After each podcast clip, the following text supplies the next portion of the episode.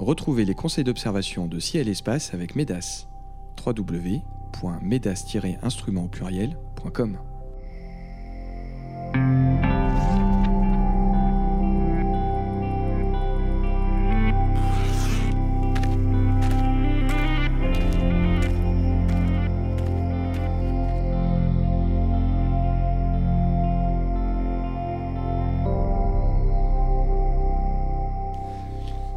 à tous et merci d'écouter les éphémérides radio de Ciel et Espace. Comme chaque mois, conseils d'observation, coup de cœur, promenade sur les traces des missions Apollo ou dans une constellation seront au programme de cette émission. Elle démarre avec une sélection des phénomènes célestes observables en ce mois de décembre 2019. Vénus et Saturne se couchent ensemble le 11, les Géminides sont à leur maximum le 14, la Lune en fin croissant se rapproche de Mars le 23, puis de Vénus le 28. Nous détaillerons chacun de ces phénomènes célestes et comme chaque mois bien sûr, Jean-Luc Dauvergne et Philippe Hénarejos nous emmèneront sur la Lune à travers la constellation du mois et nous ferons part de leur coup de cœur. Messieurs, bonjour. Bonjour. Bonjour. Alors Philippe, pour commémorer l'année Apollo, vous nous avez raconté chaque mois une petite histoire liée aux célèbres missions lunaires américaines, mais les meilleures choses ont une fin, et en ce mois de décembre, c'est votre dernière chronique. Je suis impatient d'en connaître le sujet. Ah oui, en décembre 69, qu'est-ce qui pouvait bien se, se passer? Euh, ben, En octobre 69, je vous avais parlé du début de la dépression d'Aldrin. Euh, là, je vais vous parler euh, de, du début de la dépression post-Apollo pour les passionnés de l'exploration Alors, vous allez me dire, c'est bizarre. En décembre 69, à la NASA, on a de quoi passer un joyeux Noël. La, décennie n'est pas achevée. D'ailleurs, euh, d'ailleurs, je crois que, comme le XXe siècle, qui incluait l'année 2000, la décennie, 1960, la décennie des années 60 aurait dû inclure l'année 1970. Donc vous voyez, la, la NASA s'était mis le challenge un peu haut, donc euh, ils avaient encore tout un an pour arriver sur la Lune. Mais le pari lancé par le président américain euh, Kennedy en 1961 et 1962 est gagné. Euh, c'est non pas un, mais quatre hommes qui ont marché sur la Lune et qui sont revenus sains et saufs. D'ailleurs, la réussite des missions Apollo 11 et Apollo 12 reste à ce jour très impressionnante, quasiment un sans faute dans les deux cas. Euh, cette conclusion euh, à la course lunaire avec les Russes laisserait penser que euh, se poser sur la Lune est quelque chose de facile. Or, comme on l'a encore vu en 2019 avec les échecs des sondes Bereshit et Vikram d'Israël et de, et de l'Inde, ce n'est pas du tout le cas. Et en avril 1970, la NASA en fera la difficile expérience avec la mission Apollo 13, dont on sait qu'elle a failli tourner au drame pour ces trois astronautes. Donc, en décembre 1969... Champagne? Bah oui, mais alors que les astronautes d'Apollo 12 sont, à peine sortis de leur période de quarantaine contre, vous savez, d'éventuels microbes lunaires, euh, tous les voyants semblent ouverts, donc champagne. Pourtant, au même moment, à la NASA, on songe déjà à l'après-Apollo. Et cela passe par des économies, puisque la victoire contre l'URSS est acquise, et plusieurs personnes se demandent ouvertement pourquoi retourner sur la Lune. Et cela ne tarde pas. Dès le 4 janvier 1970, vous voyez que la, la trêve de Noël dure vraiment peu de temps, la mission Apollo 20, qui devait être la dernière du programme lunaire, est annulée. Pour Stuart Rosa, qui allait tourner autour de la Lune au début de 1971 à bord d'Apollo 14, cela signifiait qu'il perdait tout espoir de marcher sur la Lune car il aurait pu prétendre commander Apollo 20. Donc ça, c'est fini. Et en septembre de la même année, donc 1970, quelques mois plus tard donc, Apollo 18 et 19 allaient à leur tour être annulés. Fred Hayes, l'infortuné astronaute d'Apollo 13, perdait à son tour toute chance de marcher sur la Lune. Euh, cela aurait été éventuellement sur Apollo 19 qu'il pouvait euh, éventuellement commander. Les équipages n'avaient pas été euh, attribués. Quant à Joe Engel, bien prévu lui sur Apollo 17, qui était maintenu, eh bien, il allait être tout simplement sacrifié et devoir céder sa place à Harrison Schmitt, le géologue initialement pressenti sur Apollo 18 et que la NASA allait rapatrier dans l'équipage d'Apollo 17 à ses dépens. Alors après l'échec réussi d'Apollo 13 et une catastrophe humaine évitée de peu, plusieurs conseillers avaient poussé le président Nixon à arrêter les frais immédiatement. Il n'y aurait pas eu d'Apollo 14, mais il avait tenu bon et malgré tout, malgré tout, on est à, début, à cette fin de 1969, à la fin d'une époque. La NASA met fin au travail de 50 000 de ses employés et sous-traitants. La production de la fusée géante Saturne V est stoppée, c'est-à-dire qu'il y a assez de stock pour arriver jusqu'à Apollo 17 et même au-delà, puisque une des fusées servira pour euh, le Skylab. Donc, sans le savoir, à Noël 1969, à peine un an après l'enthousiasme suscité par le premier tour de la Lune réussi par Apollo 8, tous les signes d'une dépression post-Apollo sont en train d'apparaître en silence, et sans le savoir, chez les passionnés de cette aventure incroyable. Malgré tout, ils vivront encore des explorations spectaculaires, euh, mais non retransmises à la télévision en direct, avec l'émission Apollo 15 à 17 entre juillet 1971 et décembre 1972. C'est un beau lot de consolation dont ils auront dû se contenter jusqu'à eh bien jusqu'à on ne sait pas quand, puisque malgré les annonces de retour vers la Lune pour 2024 côté américain, la reprise de l'exploration humaine de la Lune reste encore aujourd'hui incertaine. Très bien, merci pour cette chronique Philippe. Nous passons aux événements célestes du mois avec pour commencer cette jolie conjonction entre Vénus et Saturne. C'est le soir du 11 décembre, Jean-Luc, il faut regarder l'horizon sud-ouest. À quelle distance d'ailleurs sont réellement ces deux planètes? C'est assez serré là, les deux astres sont séparés d'un peu moins de 2 degrés, donc ça fait un couple assez joli avec un, une différence d'éclat aussi assez notable. Hein. Vénus est vraiment l'un des, des astres les plus lumineux du ciel et Saturne est d'éclat un peu plus modeste mais se voit quand même relativement bien à l'œil nu. Donc deux planètes assez proches sur le ciel et qui pourtant en réalité dans la profondeur de l'espace sont très éloignées. on a une vision un peu en perspective, donc euh, si on veut avoir la, distance exacte, euh, je vais vous ça de tête, là, il y en a une qui a 10,88 unités astronomiques, l'autre a 1,38. Donc multiplié par 150 millions de kilomètres, ça nous fait 1,4 milliard de kilomètres. Oh là là, mais c'est un ordinateur cet homme, c'est incroyable. Euh, c'est quand même une jolie conjonction. Est-ce qu'on peut essayer de la, photographier par exemple? Oui, clairement, en essayant d'inclure un avant-plan et en gardant quelques lueurs du crépuscule, il y a vraiment des belles compositions à faire. Euh, sur une photo, le fait de voir les deux astres aussi proches l'un de l'autre, euh, ça fait clairement quelque chose d'assez joli sur les photos. Euh, et d'ailleurs, on peut rappeler que si vous voulez envoyer vos photos à Ciel Espace, utilisez l'adresse ouvert la nuit at cielespace.fr et vous aurez peut-être l'opportunité d'être publié dans le, dans le magazine. le 14, les Géminides sont à leur maximum. Philippe, quelle est l'origine de cet essaim d'étoiles filantes? Eh écoutez, c'est assez inhabituel parce que vous savez que traditionnellement, les essaims d'étoiles filantes ont pour origine les comètes. Euh, celles-ci, en passant près du Soleil, perdent leur glace qui se sublime dans l'espace en vapeur d'eau. Et dans l'affaire, elles éjectent des morceaux de roches de diverses tailles. Cela va de quelques des poussières à la taille de cailloux, en gros, ou de petits rochers, ou parfois un peu plus. Et c'est en entrant dans l'atmosphère terrestre à grande vitesse que ces matériaux s'échauffent au point de devenir brillants et de se désintégrer. Et la nuit, c'est ce qu'on appelle les étoiles filantes. Alors, en quoi l'origine de l'essaim des Géminides est-elle inhabituelle? Eh bien, c'est parce que euh, ce matériau épars, qui est capté par la Terre chaque année à la même époque, provient non pas d'une comète, mais d'un astéroïde. Son nom est 3200 Phaeton. Celui-ci euh, tourne autour du Soleil en un peu plus d'un an et demi, et d'ailleurs il fait partie des objets potentiellement dangereux qui croisent l'orbite de la Terre et peuvent un jour la percuter. En 2017, le radiotélescope d'Arecibo, utilisé comme radar, l'a cartographié et on sait qu'il c'est à l'occasion d'un passage rapproché et on sait qu'il mesure un peu plus de 5 km de diamètre.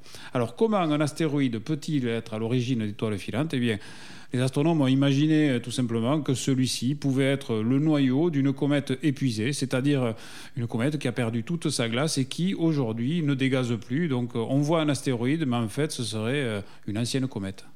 Alors c'est l'essaim le plus prolifique de l'année, dites-vous Jean-Luc, dans, Ciel et Espace, mais pour cette fois-ci ce sera quand même difficile d'observer des Géminides oui, là, Le pic des Géminides, c'est le 14 et la pleine lune a lieu le 12. Et ça, c'est vraiment pas une bonne nouvelle. Malgré tout, les Géminides les plus brillantes euh, peuvent être euh, assez lumineuses. Donc il faut pas forcément se désarçonner pour autant. Euh, après, le plus difficile pour les Géminides, malgré tout, ça reste d'arriver à être en dehors des nuages. Donc euh, déjà, si vous avez réussi ça, c'est bien. Et vous pouvez tenter l'observation, parce que en cette période de l'année, arriver à s'échapper des, nuages, c'est quand même assez rare. Quoi. Donc ça vaut vraiment le coup. Donc les Géminides à observer euh, ce mois-ci, le 14. Le 23, à l'aube, un fin croissant de Lune se rapproche de Mars.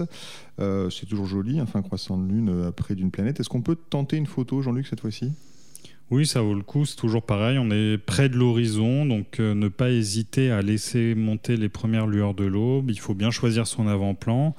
Et puis on aura euh, notamment la couleur de Mars qui est intéressante à dévoiler à, droite du croissant de Lune. Mars, pour l'instant, une magnitude 1,6, donc son éclat est relativement lumineux, mais encore assez modeste. Mais il va être intéressant de suivre Mars dans les mois qui viennent, parce qu'on est quand même sur, euh, on arrive sur une année 2020 qui va être une belle année pour Mars, avec l'opposition la plus intéressante à, notre latitude. En réalité, elle était plus grande en taille apparente à l'opposition précédente, mais basse sur l'horizon. Et là, dans les mois qui viennent, on va la voir monter quand même jusqu'à 22 secondes d'arc. Et à l'automne prochain, euh, elle sera haute dans le ciel, donc on pourra vraiment la voir avec de nombreux détails.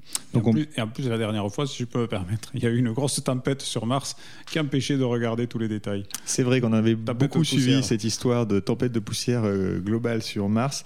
Donc euh, une opposition qui, arrive, on ne sait pas tout de suite, mais, mais ce sera sans doute un, un beau sujet des éphémérides pour l'année 2020. Euh, le 28 décembre au soir, c'est cette fois Vénus qui reçoit la visite de notre satellite. Euh, les conditions sont-elles plus ou moins favorables à une jolie photo qu'avec euh, Mars le 23, Jean-Luc? Pour moi, c'est plus intéressant en fait. Vénus est nettement plus brillante que Mars. Du coup, quand on fait une photo, même avec des lueurs du crépuscule, ça fait vraiment un point qui se détache vraiment. Ça va, ça va surexposer la photo à cet endroit-là. Et avec un croissant de lune, ça fait toujours quelque chose de, joli.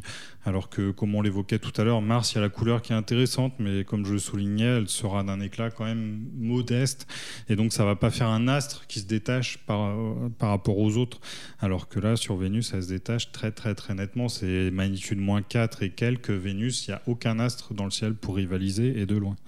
Donc, le 28 au soir, vous pouvez tenter une photo et sinon, évidemment, profiter à l'œil de ce euh, joli rapprochement. C'est l'heure de la constellation du mois. Jean-Luc, vous nous guidez chaque mois dans une constellation, dévoilant les pépites que l'on peut y trouver. Ce mois-ci, vous avez choisi de nous parler de quelle constellation? La constellation du triangle, la constellation du triangle, c'est un peu comme dans l'orchestre, euh, c'est un objet mineur dans le ciel, petite constellation. Elle est néanmoins intéressante, cette constellation, dans la mesure où elle abrite euh, la galaxie du Triangle. Alors avant de parler de la galaxie du Triangle, on, peut signaler aussi quand même dans le bas de la constellation, il y a une étoile qui s'appelle Iota du Triangle. C'est une étoile double et elle est intéressante en fait parce qu'on peut séparer les deux astres qui sont, qui sont séparés de 4 secondes, donc il n'y a aucune difficulté. Euh, dans, dans, une lunette, l'étoile la plus brillante fait magnitude 5,3, donc c'est en fait on peut la voir à, à l'œil nu. Et la deuxième fait magnitude 6,8. Elle, on la voit pas à l'œil nu, mais dans un instrument, il n'y a aucun problème pour la voir. Et ce qui est amusant sur cette étoile, c'est qu'en fait, quand on a cet astre dans le champ, en réalité, on en a quatre, dans la mesure où chacune des deux étoiles qu'on voit sont en fait ce qu'on appelle des doubles spectroscopiques. Ça veut dire que chaque étoile est en fait une étoile double. Simplement, les composantes de, de chacune des étoiles sont trop serrées pour être résolues dans un télescope mais quand on fait de la spectroscopie sur ces astres, on voit qu'en fait, en réalité, il y a deux astres. Et donc, en dehors de cette étoile, donc la galaxie M33, elle, est très intéressante. C'est une galaxie relativement proche de nous. On n'est pas non plus très très loin de la galaxie d'Andromède dans le ciel. Et en fait, ça, ce sont vraiment les galaxies voisines de la nôtre à tel point en fait que la galaxie M33 euh, tend à se rapprocher de la galaxie d'Andromède. On sait que l'univers est en expansion, donc euh, en moyenne, des galaxies s'éloignent les unes des autres. Partout, l'espace crée de l'espace. Mais il se trouve que M33, la galaxie d'Andromède et notre propre galaxie sont tellement proches les unes des autres que les forces de gravité prennent le dessus. Et M33, par exemple, se rapproche de nous à 24 km par seconde. Alors ça fait un peu peur, mais elle est quand même très très loin. Donc euh, si, une collision, si, une collision, survient un jour, ce sera vraiment dans très très longtemps. Ce qui est amusant aussi à, avoir en tête aussi, c'est d'imaginer ce qu'on verrait si on était dans la galaxie M33 ou si on était dans la galaxie d'Andromède. Les deux sont séparés de moins d'un million d'années-lumière. Il y a seulement 750 000 années-lumière entre les deux. Donc pour nous, c'est des galaxies quand même notables dans notre ciel, des galaxies vraiment très très belles, mais pour nous, elles sont à 3 millions d'années-lumière, alors que les gens qui seraient euh, des civilisations qui, si elles existent dans cette galaxie, doivent avoir un ciel avec une galaxie énorme. Par exemple, quelqu'un dans la galaxie d'Andromède verrait M33 sous un angle de 5 degrés, 10 fois la taille de la Lune. Donc ça fait un objet vraiment très spectaculaire dans le ciel. Après M33, la galaxie du Triangle est quand même moins connue que la galaxie d'Andromède. En fait, elle est dix fois moins riche d'étoiles que la galaxie d'Andromède, dont malgré le fait que sa distance soit comparable, elle est quand même moins lumineuse. Et puis, il y a une différence aussi notable avec la galaxie d'Andromède, c'est que M33, on la voit de face, donc du coup, sa lumière est moins condensée par rapport à la galaxie d'Andromède, qu'on voit presque par la tranche. Et du coup, ça fait partie des objets qui sont vraiment extrêmement sensibles à la qualité du ciel. C'est des objets diffus qui émettent de la lumière dans toutes les longueurs d'onde. Donc ça, on l'a déjà signalé plusieurs fois, on ne peut pas avoir recours à un filtre miracle pour euh, faire ressortir la galaxie du fond de ciel. Euh, il n'y a vraiment pas d'autre solution que de chercher un bon ciel. Mais si on a un bon ciel, ça devient vraiment un objet intéressant. Dans un télescope de 200 mm, on commence à voir déjà que l'objet n'est pas homogène partout. Dans un 300 mm, ça peut devenir vraiment impressionnant. Et notamment, on mentionne tout le temps dans cette galaxie euh, un objet qui s'appelle NGC 604. En fait, c'est une vaste région de formation d'étoiles. Elle fait 1500 années-lumière de large. Et la, nébuleuse d'Orion, qui est bien connue chez nous, ou même la Carène, la nébuleuse de la Carène, dans notre galaxie, c'est des, nébuleuses qui font pas le figure comparé à NGC 604. Alors NGC 604, pour nous, au télescope, c'est modeste, évidemment, parce que c'est loin. Mais il suffit de regarder les photos prises par Hubble ou même par les amateurs pour se rendre compte que malgré les 3 millions d'années de lumière de distance, c'est un objet qui reste spectaculaire sur les photos. Donc ça donne une idée quand même de l'ampleur de cette région.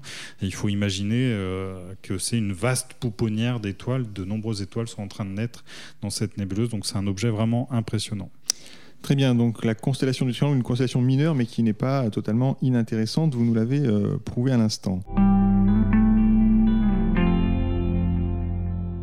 Nous approchons de la fin de cette émission. Philippe Jean-Luc, c'est le moment de dévoiler votre coup de cœur. Alors évidemment, toujours un astre, un livre, une exposition, une mission spatiale, un observatoire, un festival, un astronome, je sais pas, vous avez le choix. Philippe, quel est votre coup de cœur ce mois-ci? Comme nous sommes dans des podcasts éphémérides et que nous sommes dans un mois où l'on découvre parfois des télescopes au pied du sapin, eh j'ai évidemment choisi un objet céleste. C'est pas trop original, mais au moins euh, euh, c'est tourné vers l'observation. Il s'agit de la galaxie NGC 7331 dans la constellation de Pégase. C'est une belle spirale que nous voyons depuis un point situé environ à 20 degrés au-dessus de son plan équatorial.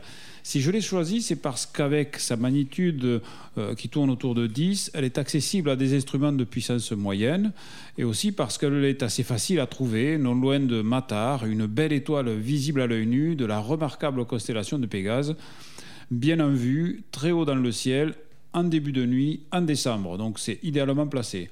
Donc si on débute avec son télescope tout neuf, euh, sans être facile à voir comme M31 ou M33 dont on vient de parler, euh, elle constitue quand même une cible de choix. J'aime bien cette galaxie distante d'environ 45 millions d'années-lumière parce que pendant longtemps, on l'a considérée comme une jumelle parfaite de la Voie lactée. Tout simplement parce que c'est une spirale de même dimension, à savoir environ 100 000 années-lumière de diamètre.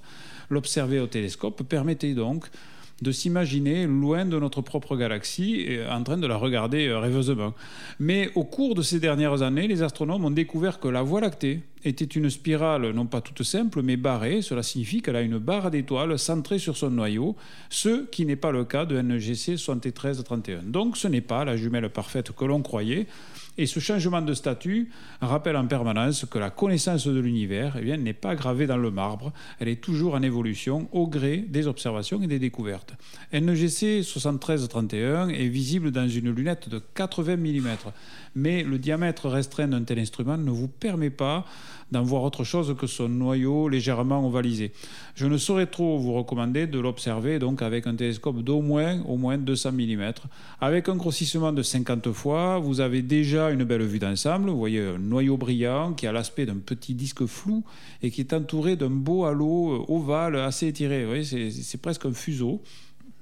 Mais si vous augmentez le grossissement, disons jusqu'à 100 fois, ce qui est quand même modeste hein, encore pour un télescope de 200, vous allez imperceptiblement assombrir le fond du ciel et augmenter le contraste de l'image. Et cela vous permettra de discerner sans ambiguïté que le bord ouest de la galaxie est plus net que l'autre bord, qui est à l'est donc. Ceci est dû à la barre de poussière sombre qui souligne ces spirales. C'est le même genre de nuages de poussière qu'on aperçoit, vous savez, dans la Voie lactée en été. Alors notons que trois supernovas ont été observées dans NGC 7331, une en 1959, puis deux, coup sur coup, en 2013 et 2014. Enfin, pour ceux qui ont un télescope plus gros, la vision devient nettement plus spectaculaire et surtout à seulement un demi-degré de cette galaxie se trouve le plus bel amas de galaxies accessible aux amateurs avec un télescope de 300 mm, le quintet de Stéphane, distant de 300 millions d'années-lumière. Donc euh, c'est le départ de belles balades dans le ciel et, à travers l'espace intergalactique. Donc NGC 73-31. Euh, Jean-Luc, quel est votre coup de cœur pour ce mois de décembre? Alors moi j'invite les auditeurs à essayer d'observer un objet exceptionnel et je pèse mes mots. Il s'agit de la comète Borisov. La comète Borisov est tout simplement la première comète interstellaire jamais découverte dans le système solaire. C'est-à-dire que c'est une comète, mais elle ne vient pas du système solaire et s'est échappée d'un autre système lointain euh, situé dans la, direction de la constellation de Cassiopée. Elle, a été découverte au cours, au cours du mois d'août euh, en Crimée par un astronome amateur bien équipé et elle arrive à une vitesse de 30 km par seconde, ce qui est bien plus rapide que n'importe quel objet situé dans le système solaire. Donc ça, ça nous montre clairement qu'il ne s'agit pas du tout d'un objet qui vient de chez nous. Et donc il y a un précédent, hein, c'est l'astéroïde Oumuamua qui a été découvert euh, il y a deux ans et quelques. Euh, mais Oumuamua n'était pas une comète et c'était un objet relativement lumineux. Là, ce coup-ci, on a une comète et l'objet est un peu plus lumineux. Donc c'est euh, déjà c'est un coup de chance de l'avoir découvert. Et en plus, il se trouve que cet objet passe au plus près de la Terre et au plus près du Soleil. En ce moment, au mois de décembre, euh, le rapprochement le plus serré avec la Terre, c'est le 10 décembre, d'après les éphémérides qu'on a au moment où on enregistre ce podcast. Après, pour plus de détails, je vous invite à aller voir, euh, à acheter s'il y a l'espace en kiosque pour avoir une carte détaillée, etc. Mais en gros, euh, l'objet va naviguer au, du, au niveau de la, constellation du Corbeau en début de mois et ensuite se décale vers l'hémisphère sud. Alors heureusement, enfin heureusement, malheureusement et heureusement, l'objet est relativement loin de la Terre, donc euh, son mouvement apparent dans le ciel n'est pas trop rapide. Après, si, si l'objet passait au plus près de la Terre serait intéressant quand même, parce que c'est sans doute une comète euh, très très grosse. Pour l'instant, au moment où on enregistre, on ne connaît pas bien sa taille, mais certains astronomes se hasardent à, estimer le noyau de la comète à 20 km. 20 km, c'est vraiment beaucoup. Euh, je pense qu'il n'y a aucune comète euh, récente vue qui ait un noyau aussi important, à part la comète Albob, qui était beaucoup plus grosse encore, mais c'est vraiment une exception dans les, dans les enregistrements de comètes récents.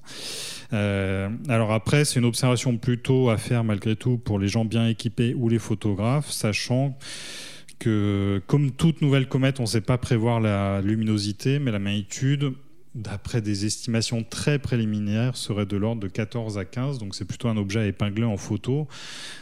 Donc voilà, c'est pas forcément une observation spectaculaire à faire, mais ce qui est spectaculaire, c'est de se dire qu'on peut photographier un objet euh, venu d'ailleurs et qui passe dans notre système solaire.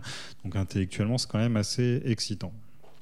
Très bien, alors nous verrons si euh, cette euh, découverte exceptionnelle est confirmée, parce que ça va vraiment se jouer dans les jours qui viennent, au moment où on enregistre.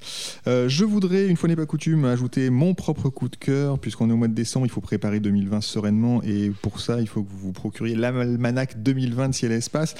chaque année, vous le savez peut-être, nous publions un almanach où vous retrouverez toutes les observations mois après mois à faire cette année.